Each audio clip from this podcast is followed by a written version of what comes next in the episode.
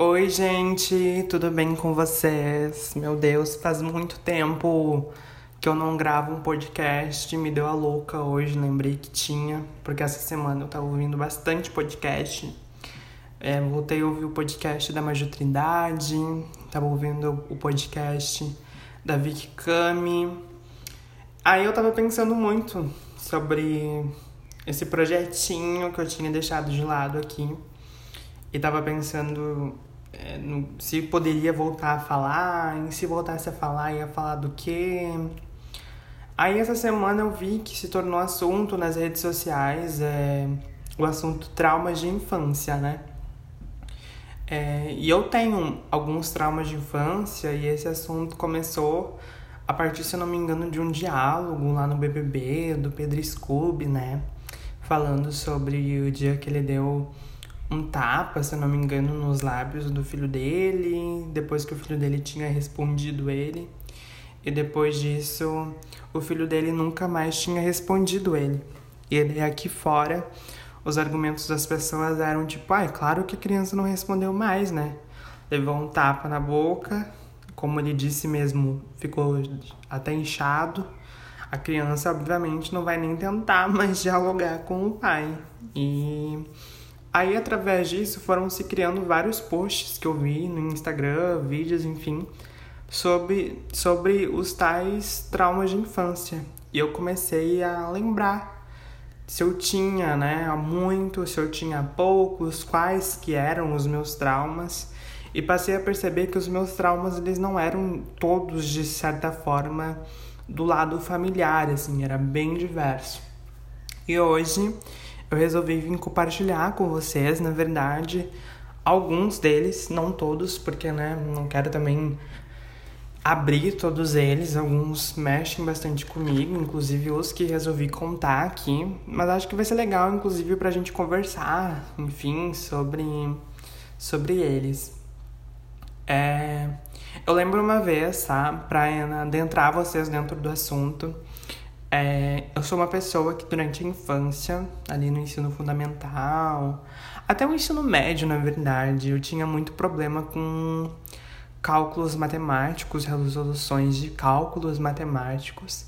Depois, ali de um tempo na infância e na adolescência, inclusive, a gente entendeu que tem um nome para isso, que é descalculia.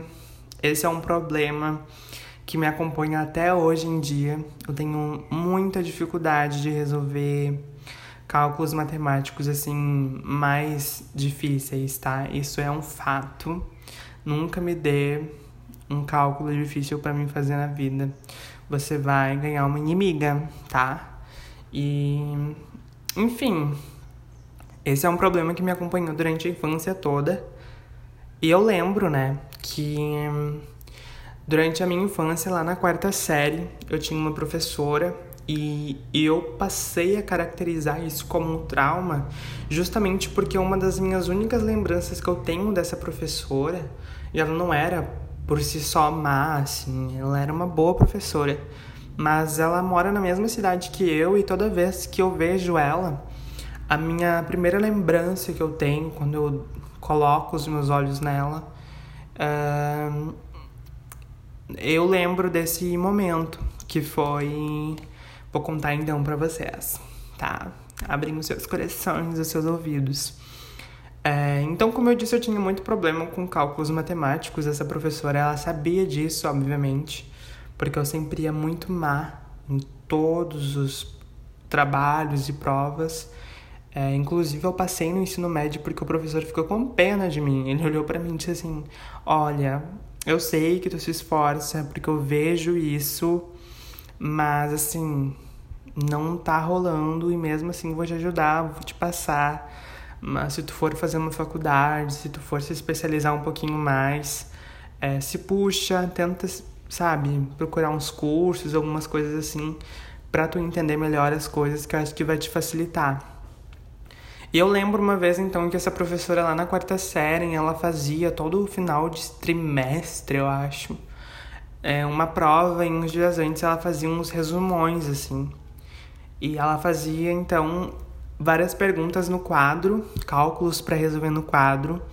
e a gente tinha que resolver. Ela sorteava a partir da chamada alguns alunos e esses alunos eles resolviam as questões no quadro e a turma toda junto tirava é, as suas dúvidas, né? Enfim, a gente fazia ali um resumão do que aconteceu durante o trimestre. E eu sempre fui muito má, hum, como eu disse, nos. Muito má, não, muito mal, na, nas questões de cálculos. Aí eu também conversava muito, esse também era um problema meu. Sou muito tagarela até hoje. Porém, né, esse não era o problema de eu não entender os cálculos, viu? E eu lembro que então ela me chamou em um momento específico dessa aula e até hoje eu percebo, na verdade, que ela escolheu justamente como uma forma de castigo e ela me deu um dos cálculos mais mais difíceis, né? Que que tinha para fazer no quadro e eu não consegui para fazer. Não consegui resolver o cálculo. E eu lembro que a gente passou um período inteiro com ela insistindo, a turma, os meus colegas já estavam irritados e ela falou um monte de coisa para mim. Terminou o, o período e a gente foi pro intervalo. Durante o intervalo, todos os meus, alunos, meus alunos, ó a louca, todos os meus colegas é, tiraram sarro de mim, enfim, falaram um monte de coisa. E quando a gente voltou para a sala, que eu achei que já tinha passado, que enfim, que ela ia seguir a vida, ela falou assim: "Então, fulaninha, volta aqui pro quadro que você não terminou, né? Você nem começou ainda". E, enfim, ela falou muita coisa, muita coisa que me machucou. E depois disso, eu sempre passei a levar todos os meus problemas internos em sala de aula para dentro de mim, assim. Então, nas aulas dela, eu dificilmente perguntava alguma coisa, dificilmente falava alguma coisa, porque de fato me senti muito humilhada, gente. É uma coisa assim que mexeu muito comigo. E eu lembro que assim as únicas vezes que eu falava na aula dela é quando ela trabalhava redação. Eu amo ler, eu amo escrever, eu escrevo muito sobre tudo. E então sempre eu fazia as minhas redações e isso era uma parte que ela gostava. E ela sempre pedia para mim ler as minhas e eu só lia. Mas sobre cálculos matemáticos, isso acabou me afetando até hoje. É um problema que eu tenho até hoje. E toda vez que, que eu vejo isso acontecendo, eu lembro, né? Quando eu resolvo algum cálculo que eu não consigo, eu lembro, né? Que eu tenho medo que as pessoas é, gasolem de mim justamente por causa disso, ou que eu virei assunto porque eu não sei fazer um cálculo matemático muito depressa ou que é, alguém ri de mim porque eu nunca consegui é, decorar nenhuma tabuada. E outros momentos também que aconteceu na escola. É, esse é um dos momentos que mexeu muito comigo. É, estou me abrindo bem aqui para vocês, de fato. A gente tinha na mesma escola durante o ensino fundamental o festival de dança, que todas as turmas se reuniam, né, entre si para fazer uma apresentação.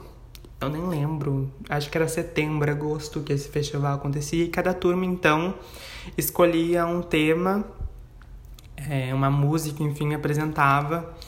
E eu sempre, como já disse em alguns momentos da minha vida, eu sempre fui um pouco diferente, né? Antes, inclusive, de começar a minha transição, eu era uma criança muito afeminada e isso, obviamente, mexia com certos idiotas da minha turma e eu sempre era motivo de, de piada. Então a gente estava se organizando para esse festival de dança e um dos caras lá, um dos meus colegas, eu nem lembro do nome dele, inclusive, mas eu lembro muito da cara dele. Lembro muito de todos os momentos que eu tive que passar com, com as minhas com, né, com as minhas meus acontecimentos escolares. Eu lembro que teve um momento de uma turma que a gente estava ensaiando, eu acho que isso era sétimo ano já, sexto ano. E a gente estava ensaiando esse nossos passos de dança. E esse mesmo menino que sempre ensaiava em mim, que sempre gasoava de mim, é um, uma, um dos meus traumas de infância, na verdade, é o meu ensino fundamental, porque eu era uma criança mais reclusada, mais fechada, e de certa forma as pessoas viam isso e, e, e se arriavam nisso, né? Tiravam isso como zombação. E num, num dos passos de dança, enfim, desse, da, da, daquele, daquela apresentação daquele ano, a gente pulava. E num pulo que eu dei, esse mesmo colega que me zoava o ano inteiro, ele me deu uma rasteira no ar e eu caí no chão e a primeira coisa que bateu no chão foi o meu cotovelo. E eu quebrei o meu cotovelo na frente da turma inteira. É, no início todo mundo riu de mim. E. Enfim, era uma coisa que eu lembro até hoje, sabe? E eu lembro que até a professora se ligar do que estava acontecendo, porque eu não tinha levantado, porque eu já estava chorando com dor. Aí eu tinha umas colegas muito próximas de mim. Elas repararam que estava grave a situação chamaram a diretora, chamaram a atenção da professora. E eu lembro que a escola meio que parou no dia, porque a diretora, enfim, ficou muito assustada com o que aconteceu. Foi um, um acontecimento de bullying que eu não tratei muito, sabe? Na verdade, nenhum dos meus traumas de infância eu lidei muito bem. E eu lembro que isso mexeu muito comigo porque ficou muito marcado porque eu saí da escola com todo mundo assistindo, eu com o meu braço quebrado. É, a diretora e a coordenadora me colocaram dentro do carro e foram o mais rápido possíveis para o hospital. No meio do caminho, ligaram para minha mãe e a minha mãe também foi direto para o hospital. Eu fiquei quase um mês em casa com o meu braço enfaixado. E o colega, no caso, não não sofreu nada. Ele só ficou suspenso, se eu não me engano, por duas semanas. E depois disso, inclusive, quando eu voltei a frequentar a escola e a turma, com o meu gesso ainda, que eu já podia voltar para a escola, mas ainda não tinha tirado o gesso, então eu ia assim só para assistir as aulas mesmo. Teve um determinado momento que, mesmo depois de tudo isso, ele não se arrependeu porque ele continuou zombando de mim. E, obviamente, tinha uma galera que achava lindo. E esse é um dos traumas, assim, de infância que mais mexeu comigo. E outros, obviamente, acho que quem nunca apanhou, né? De mãe, de pai, por mais que tenha sido uma tundinha, assim, leve, mas eu lembro de um momento específico da minha infância. Para quem não sabe, também já fui evangélica, eu frequentava escolinhas dominicais, é, escolinhas bíblicas e tal. E eu lembro que uma manhã eu e a mãe a gente tinha discutido em casa por algum motivo assim muito besta, mas eu era uma criança, eu tinha, sei lá, 12, 13 anos, nem isso talvez. E mesmo assim eu fui, eu precisava ir para essa para essa tal reunião. E a minha mãe ficava no salão ao lado da igreja fazendo é, o almoço para a gente comer pós escolinha dominical com algumas outras pessoas. E eu lembro que eu fui aquele dia pra escolinha dominical muito braba e chateada um pouco, porque a minha mãe é, não tinha concordado comigo. Enfim, eu não lembro o assunto específico. Mas eu lembro que em determinado momento depois, assim, no almoço, é, a gente discutiu de novo. E daí eu disse que eu ia pra casa. E daí uh, no momento que eu fui para casa, isso, sei lá, gente, eu acho que eu tinha no máximo, na verdade, 12 anos. Eu fui para casa e quando eu cheguei em casa, ao invés de eu ficar em casa, é, eu peguei um casaco, peguei o meu ursinho de pelúcia favorito. É, realmente, eu era mais nova do que 12, 13 anos. Porque eu, com 12, 13 anos, nem brincava mais com ursinho de pelúcia. Mas enfim, eu lembro então que eu peguei um casaco, peguei um ursinho de pelúcia e eu tinha na época uma bicicleta que o meu padrasto tinha dado um pouquinho antes de separar da minha mãe, que era aquelas bicicletas infantis mais antigas, eu acho que é monoreta. Eu acho que é. E daí, em vez de eu ficar em casa, o que, que eu fiz? Escrevi um bilhete e fugi de casa. Eu também não era uma criança muito fácil, admito. E muito burra no meu trajeto de ser livre, entre aspas eu passei na frente da igreja e era o momento que minha mãe estava vindo para casa e quando ela viu, ela ficou muito louca. E eu fiquei meio perdida e o único trajeto que eu conseguia fazer era percorrer todo o bairro onde eu morava. E a minha mãe, obviamente, também daí tava de bicicleta, porque a gente tinha ido de bicicleta pra igreja. Ela começou a seguir eu, só que esse trajeto foi mais de 15 minutos comigo andando a mil pelo Brasil de bicicleta e ela atrás de mim. E daí, quando eu cansei, realmente eu tive que ir pra casa. Meu plano tinha visto que não ia dar certo. Aí fui pra casa. E depois de ir pra casa, eu lembro que aquele dia eu apanhei muito dela. Muito, muito, muito dela. A ponto de quando terminar, quando, termi quando ela terminou assim, que ela cansou, é, eu, eu suspirava de tanto chorar, assim, aquela coisa que quando falta o ar, sabe? Eu tava assim. E eu lembro que eu peguei no sono e eu acordei no outro dia de noite. E pra gente ver, né, conforme a gente pratica essas coisas, porque eu lembro que depois de um tempo, eu acho que eu já tinha mais de 15 anos, numa conversa aleatória, ela acabou dizendo que ela nunca tinha batido em nenhum dos filhos. E eu fui e falei: "Não, pelo contrário. Você já me bateu sim". E falei para ela e ela não lembrava. Ela não lembrava e tal, disse que não era verdade, que eu tava inventando. Mas acredito também que tudo aconteceu porque eu mexi muito, né, com ela. É, incitei o ódio naquele coração.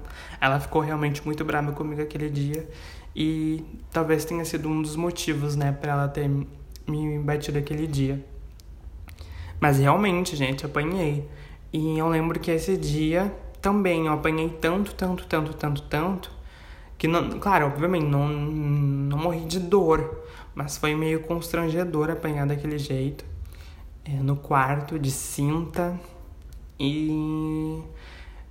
E é uma das tundas, assim, que, que eu tenho até hoje essa percepção, assim. E daí, quando veio esse assunto durante a semana sobre pais batendo é, nos filhos, que na verdade educa e tal, eu fiquei pensando assim, gente, o que, que as tundas que eu levei na infância elas realmente me ensinaram, né? Não me ensinaram nada. E como a gente acaba agora, eu, por exemplo, na vida adulta, fico às vezes, inclusive, é, espelhando isso para mim, sabe? Para eu não ser de nenhuma forma responsável por desenvolver gatilhos ou é, ativar gatilhos de pessoas, porque vez ou outra alguma coisa acontece que eu lembro e eu fico pensando muito assim nas outras pessoas, sabe?